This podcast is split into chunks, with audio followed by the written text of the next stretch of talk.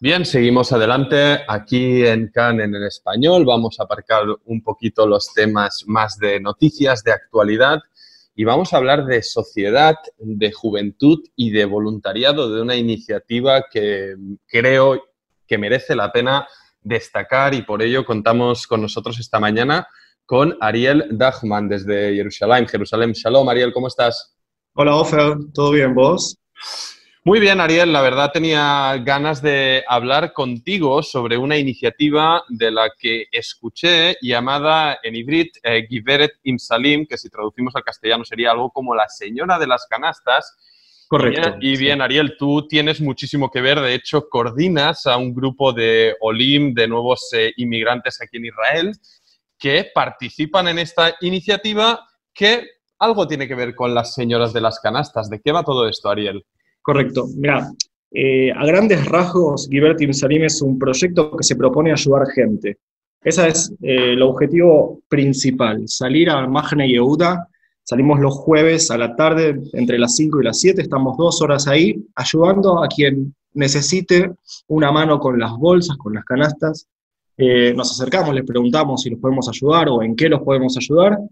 En general son gente mayor, que no tiene tanta fuerza, pero sí muchas cosas que comprar, y bueno, los acompañamos o hasta el tren a Calá, que está acá en Jerusalén, o bueno, hasta, hasta los, los autobuses, ¿verdad? Magne Yehuda, para quien eh, no conozca tan a fondo Israel y no haya escuchado, es el mercado central, el mercado callejero por excelencia de, Jerusalén, de la capital, un lugar eh, mágico para el que lo conocemos bien. Ah, cuéntame un poco, Ariel, el, eh, el origen de esta iniciativa. Eh, ¿Por qué? Es obvio que ahí va a comprar mucha gente mayor, también gente necesitada, pero ¿por qué nace la idea de ayudar específicamente con esta labor?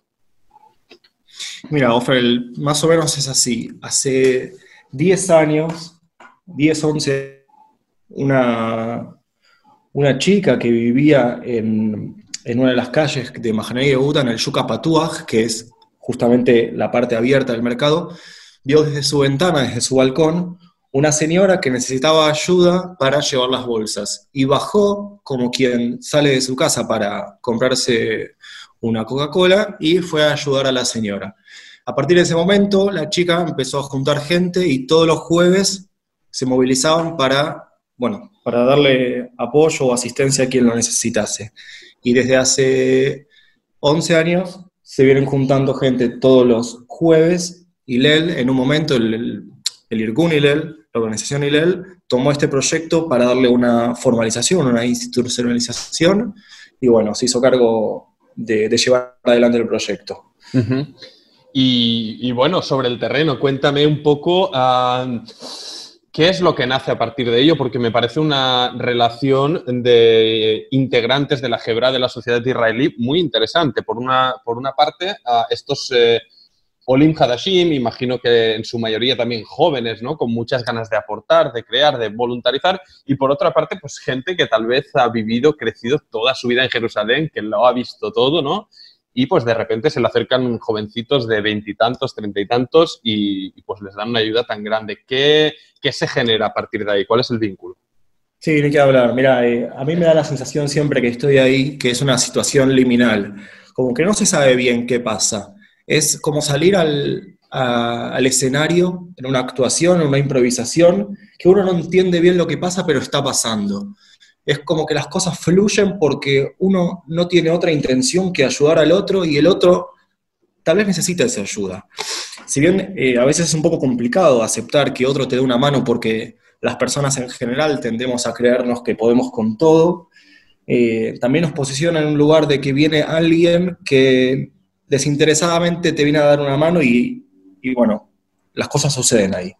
El encuentro eh, es fructífero siempre y cuando no sea solamente te vengo a ayudar, que no sea, no sea simplemente una escena de te vengo a ayudar porque sé que no te las arreglas solo, sino que vengo a ayudar porque sé que dos podemos más que uno solo. Tal vez esa persona que salió de compras, por ejemplo, para Shabbat, eh, no compra una bolsa de, tomates porque no le entra en el carrito o porque es muy pesado el carrito. Y si viene alguien y te quiere dar una mano, tal vez lo pensás un poco mejor y, bueno, como dije antes, suceden las cosas, ¿verdad? Sí, me parece bien ese planteamiento, ¿no? De no estar desde el punto de vista de, oh, pobrecillo, pobrecilla, que no puede o que no tiene la fuerza o no tiene la voluntad, sino ese espíritu de, cooperar, de sumar. No sé si en tu caso, Ariel, y de otros eh, colegas eh, que participan en el proyecto, es algo que ya teníais asumido de antemano antes de, asentaros, de inmigrar a Israel, pues que, existen ¿no? este tipo de iniciativas eh, de voluntariado que están pues bien extendidas y fortalecidas a lo largo de toda la historia del país y si era algo que ya te planteabas de decir, mira, yo llegaré a Jerusalén y aparte de mis planes laborales y académicos y mis objetivos, también voy a dedicar mi tiempo para ayudar a los demás. Bueno eso que decís. Primero quiero arrancar con que no todos, mismo en Jerusalén, conocen el proyecto. Gente que vive en las cercanías de Mahne y Yehuda y Yerushalmim, que no conocen que existe esto hace ya 10 años. Eh, yo creo que el tema de la ayuda y prestar atención a detalles no viene de una disposición o de un marketing, viene más que nada de valores que te enseñan en la casa, ¿verdad? O cómo uno va desarrollando su vida. ¿A qué tiende uno más? ¿A, los valores sociales, a la ayuda social o bien a hacer compras?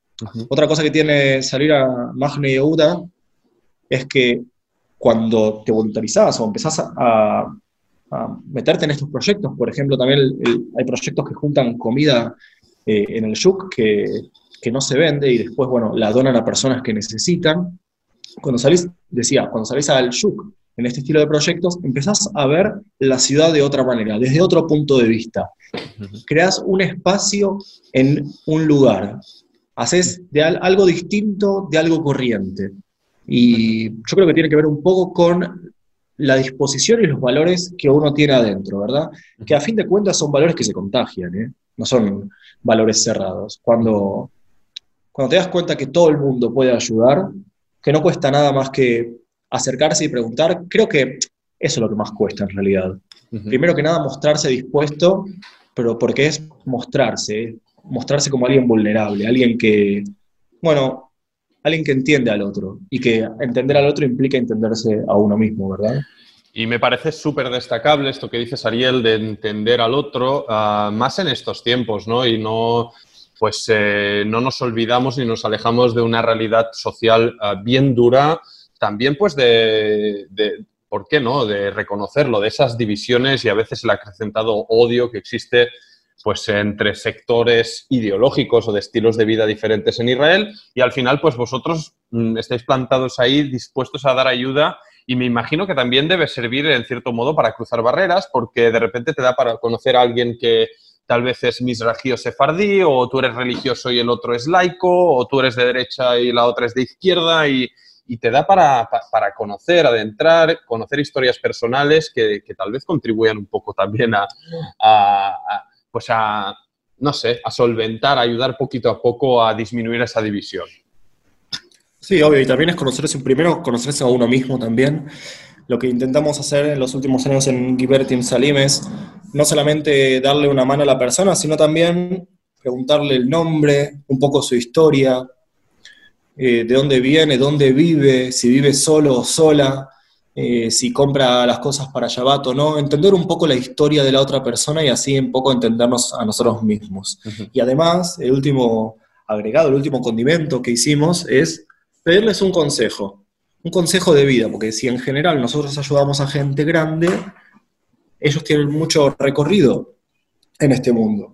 Y lo único que le exigimos es que nos recomienden algo para tal vez mejorar un poquito más la sociedad. Buenísimo, buenísimo. no sé, a modo cuantitativo, eh, sobre la organización de cuánta gente. explícanos un poco sobre la operativa, ¿no? ¿Cuántos sois más o menos de media? ¿Qué días eh, pues, eh, salís a ayudar al, al mercado? Y no sé, tal vez aprovecha pues para añadir algún objetivo que tengáis eh, de futuro. Bien, eh, antes que nada son estudiantes en general, eh, estudiantes tanto de Mejlalot como de, de Universitat de todo Yerushalayim. Hace poco se nos unió una midrashá que vienen estudiantes más jóvenes, alumnas de escuela secundaria, que también quieren integrarse un poco a la sociedad o hacer alguna actividad social. Eh, salimos los jueves de 5 a, 7 de la tarde y somos aproximadamente 20, 25 personas. Ah. Eh, yo creo que el objetivo personal mío, primero es que siga existiendo, ¿verdad? Que podamos contaminar de buena energía al mundo un poco, eh, entendernos como personas que no somos, no somos sin el otro, que necesitamos al otro para seguir existiendo, creo que eso es fundamental. Y mientras antes nos demos cuenta, más, eh, más enriquecedor va a ser en el futuro. Y creo que lo único que me planteo para mí mismo es que siga existiendo y lo que requiere es, bueno, cuerpo y alma.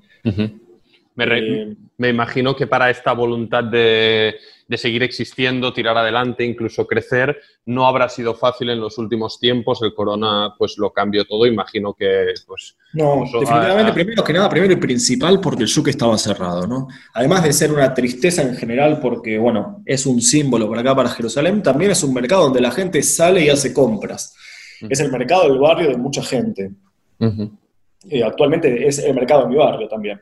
Y con lo que te decía al principio de los valores de la casa, lo que a mí me pasó cuando me enteré que no podía, porque no se podía eh, salir al Shuk a ayudar gente, hay otras organizaciones que, por ejemplo, existe una que se llama Esaba Derech, que también eh, se conecta con gente que necesita ayuda, en general a gente anciana, eh, a través de una aplicación o de WhatsApp, eh, hay un Moked, y la gente que quiere ayudar lo puede hacer, no es que está restringido. La única restricción, la única restricción que tiene que tener en cuenta, el único cuidado es cuidarse a sí mismo. Mira, cuando estuve en, en MADA, eh, lo primero que nos enseñaron es para ayudar al otro, tenés que estar bien vos. Si vos no estás bien, no podés ayudar al otro.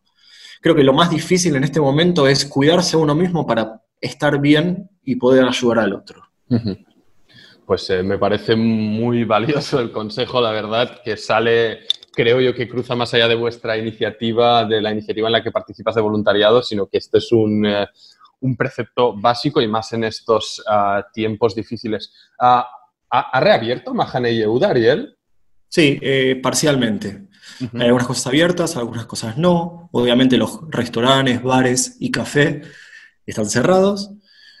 Eh, hay algunos puestitos que tienen algunas también restricciones para abrir, ya no pueden servirte o ofrecerte los productos directamente desde, desde sus ventanales, sino que tenés que ingresar al lugar. Eh, y eso, en general está bastante cerrado, vamos a decirlo así. Bueno, sea como sea, desde aquí celebramos, apoyamos eh, vuestro proyecto, Ariel Dachman, coordinador de Giveret Imsalim, que tradujimos al castellano como Señora de las Canastas. muchísimas gracias, Ariel, Beatzlaja. Y gracias por tu tiempo. Eh, que sigan adelante ustedes también. Les deseo mucha suerte. Que sigamos, ¿eh? vamos para adelante. Que sigamos adelante todos. Chao, chao. Hasta la próxima. Y nosotros seguimos adelante aquí en CAN en español.